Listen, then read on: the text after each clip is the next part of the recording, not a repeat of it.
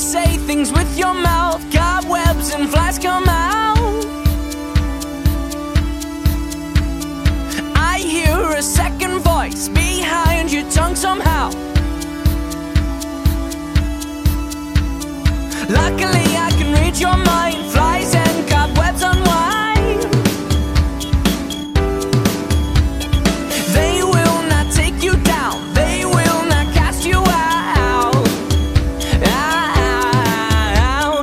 friend, here we are again pretending to understand how you think your world is ending. Sending signals and red flags and waves, it's hard to tell the difference between mud and water these days.